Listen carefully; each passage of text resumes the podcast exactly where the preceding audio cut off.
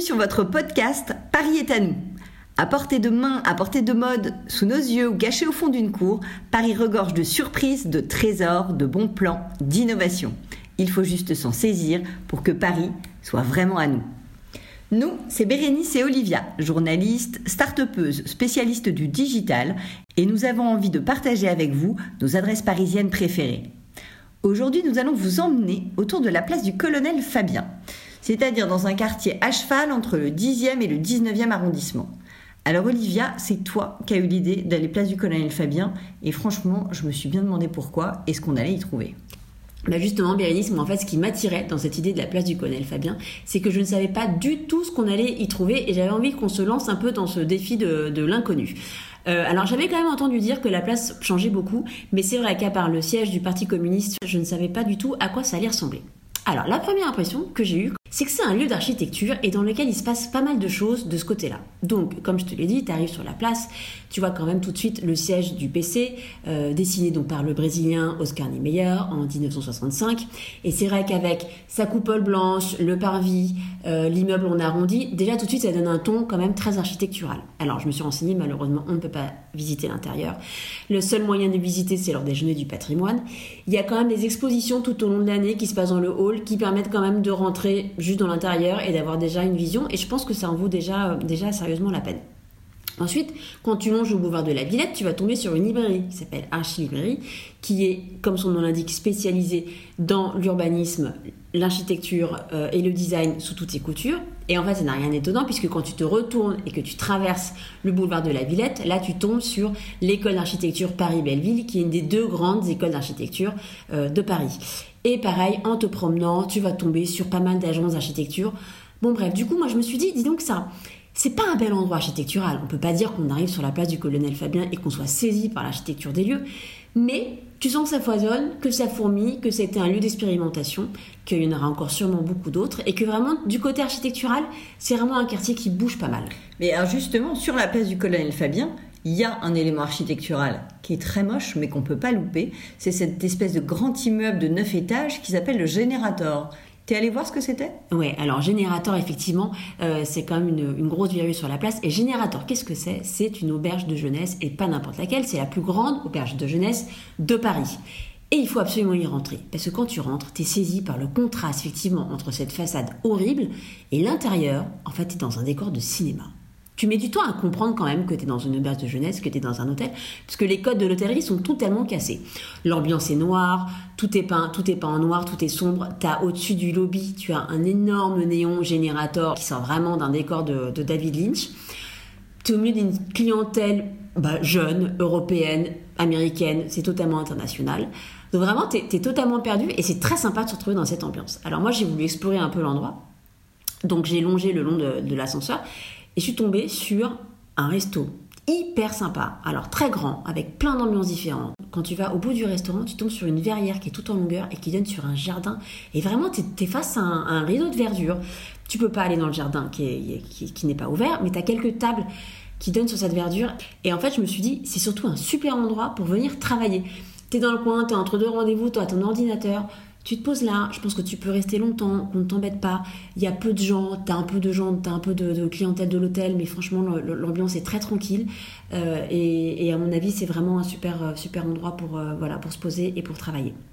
alors, je suis revenue sur mes pas et je voulais monter en haut de l'hôtel sur le rooftop et malheureusement, c'était fermé, j'étais arrivée trop tôt. Est-ce que tu as réussi à y monter toi ou pas? Oui. Alors ça, c'est le clou de l'hôtel.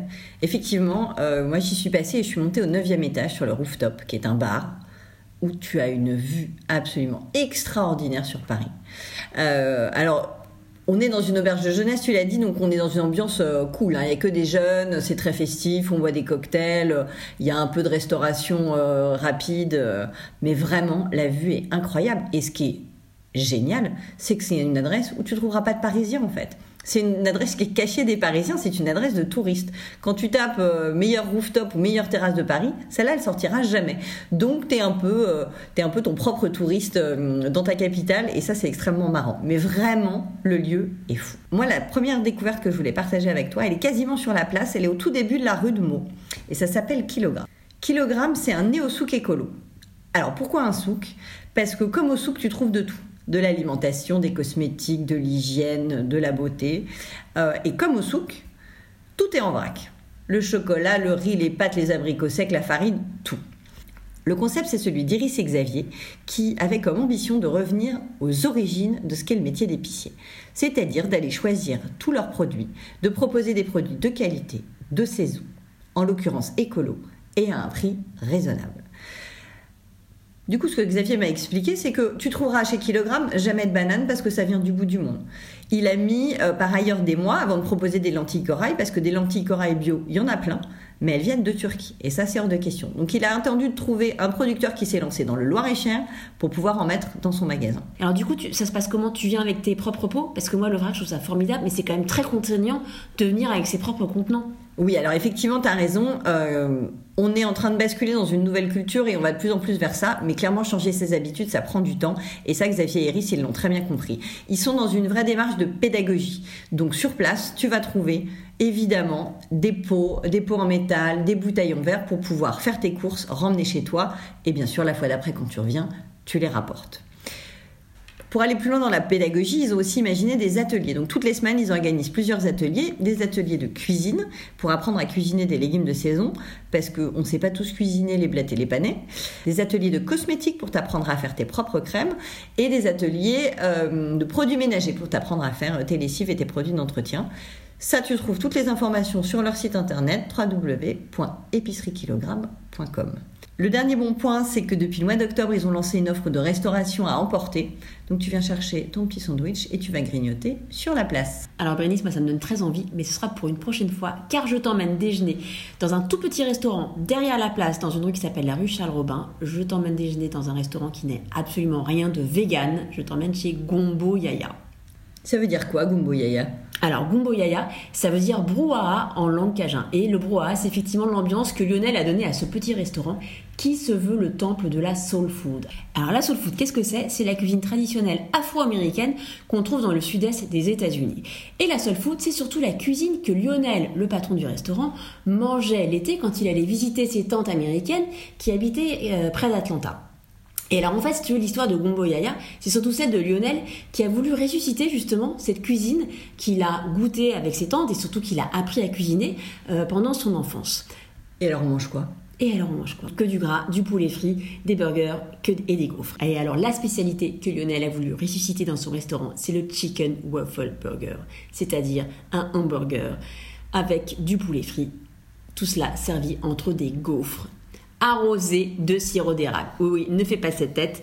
C'est épouvantable au niveau calorique. Alors, je t'avoue que naturellement, j'aurais été plutôt portée vers quelque chose d'un peu plus classique parce qu'il y a d'autres choses à manger, euh, des burgers classiques, etc. Mais là, je me suis dit, le devoir m'appelant, on se lance, on commande la spécialité.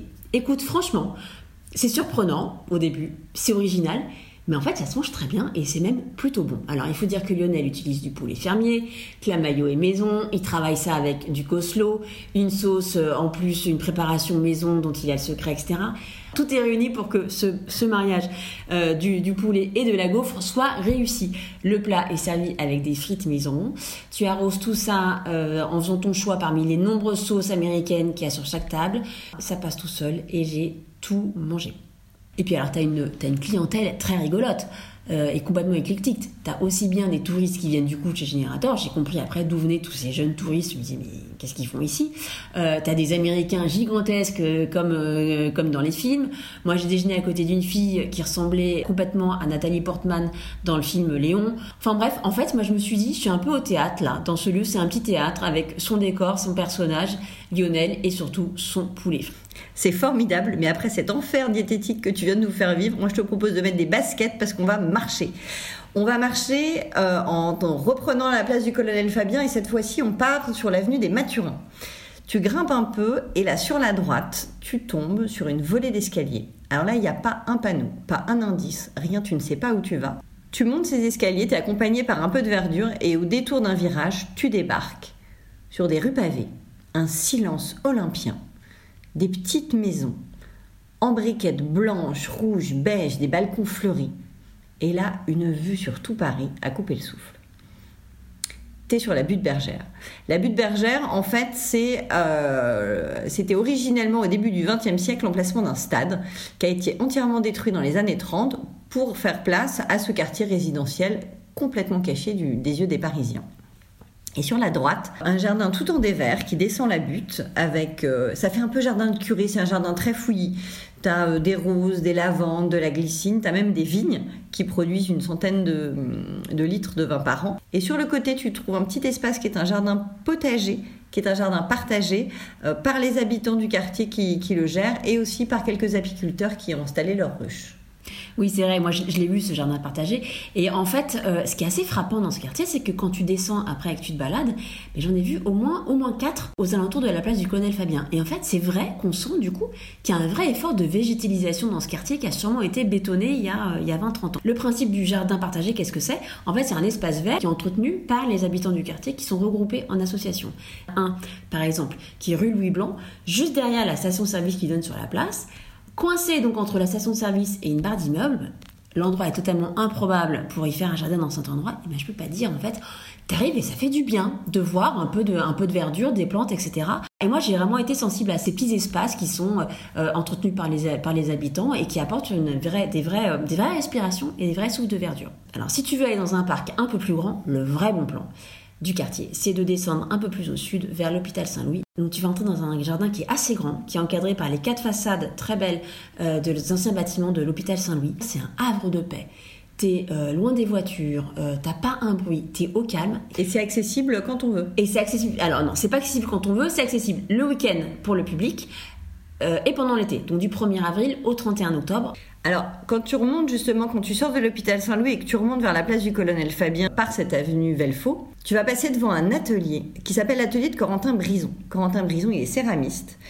Tu vas rentrer euh, boire un café et tu vas y rester pour regarder le travail des apprentis céramistes qu'il est en train de former. En fait, il a fait un véritable coffee shop atelier. L'espace est, scindé en deux. Tu as d'un côté le côté coffee shop, euh, très cosy, euh, mur sombre, banquette rose poudrée, gros coussin, idéal pour faire une petite pause. Et collé, tu as l'atelier avec une grande table en bois où tu vois les élèves travailler et tu vois même les tours. Donc, c'est-à-dire, c'est cette espèce de grosse pièce que tu te mets entre les genoux et que tu fais tourner pour façonner, euh, pour façonner tes créations. Euh, donc, en plus, c'est un véritable spectacle en même temps. Ce qui est extrêmement agréable, c'est que Corentin te partage vraiment sa passion, comme savent le faire tous les gens dont c'est la deuxième vie, en fait. Euh, à l'origine, lui, il était restaurateur. Il a voulu se reconvertir au bout de quelques années et il s'est lancé dans des études d'histoire de l'art et de droit parce qu'il voulait être Il faisait de la céramique, mais c'était un, simple passe-temps. Et puis en fait, un matin, il s'est levé en se disant il faut peut-être arrêter de se tromper euh, d'orientation. Ce que j'aime, ma passion, c'est la céramique. Il a tout plaqué et il a ouvert cet atelier. Donc aujourd'hui, il travaille le grès et la porcelaine. Vend bien sûr dans son atelier, euh, tu peux acheter ses créations, des pots, des assiettes, euh, des tasses, euh, vraiment de la vaisselle. tu peux aussi lui faire une commande, il travaille notamment avec un certain nombre de restaurateurs pour qui il a fait des créations exclusives et il peut le faire pour toi. La dernière chose, c'est que pendant les vacances, le bon plan, c'est qu'il fait des ateliers d'initiation pour les enfants. Tu regardes sur son site internet corentinbrison.com et tu trouves toutes les informations. Et c'est vrai qu'un travail manuel et un travail de la terre, c'est une vraie expérience physique et pour les enfants, c'est extrêmement euh, valorisant de pouvoir créer de ses mains quelque chose comme ça. Et, en quelques heures, en quelques cours, euh, avec Corentin, c'est possible. Alors moi, j'ai te proposé de finir la balade et de retrouver la place du colonel Fabien en faisant un petit détour par la rue Juliette Dodu, où j'ai repéré trois adresses de resto-bar qui me donnent très envie. Le premier, c'est Panda Panda, qui est ouvert cet été, juste en face du square Juliette Dodu.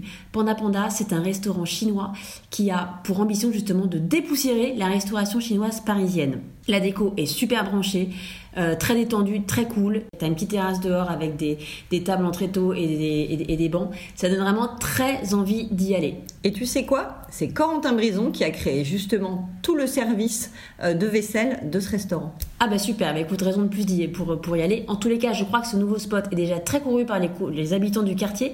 Donc vite à tester avant euh, que ce soit couru par tous les Parisiens. La deuxième adresse, tu vas remonter, continuer à remonter la rue et tu vas tomber sur une petite place qui s'appelle la place Simon et c'est la Wiesenthal. Et là, tu as deux restaurants qui valent le coup. Le premier, c'est la Fontaine de Belleville. Alors là, c'est un, ancien troquet qui a été relancé et qui est assez connu pour ses brunchs. L'ambiance, c'est chaise en osier, miroir ancien et concert de jazz tous les samedis après-midi. Donc très sympa. Et alors en face, autre adresse, la taquinerie, qui se veut un bar à copains et qui affiche très vite la couleur, du vin, des bons produits et des copains. Moi je pense que là, tout est dit et qu'on est bien.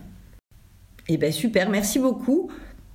Je crois que vraiment ce qu'on retient de cette balade, c'est euh, une surprise architecturale d'un quartier très éclectique, euh, plein de jolies surprises, un quartier aussi qui a fait un gros effort de végétalisation et, ça on l'attendait pas, et puis toute une série d'adresses food euh, qui nous ont plutôt enthousiasmés. Je vous propose de retrouver toutes ces adresses et toutes les informations pratiques sur notre Instagram Paris est à nous.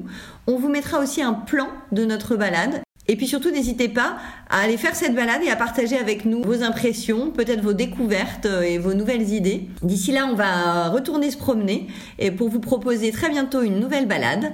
Et en attendant, on vous souhaite une très belle semaine.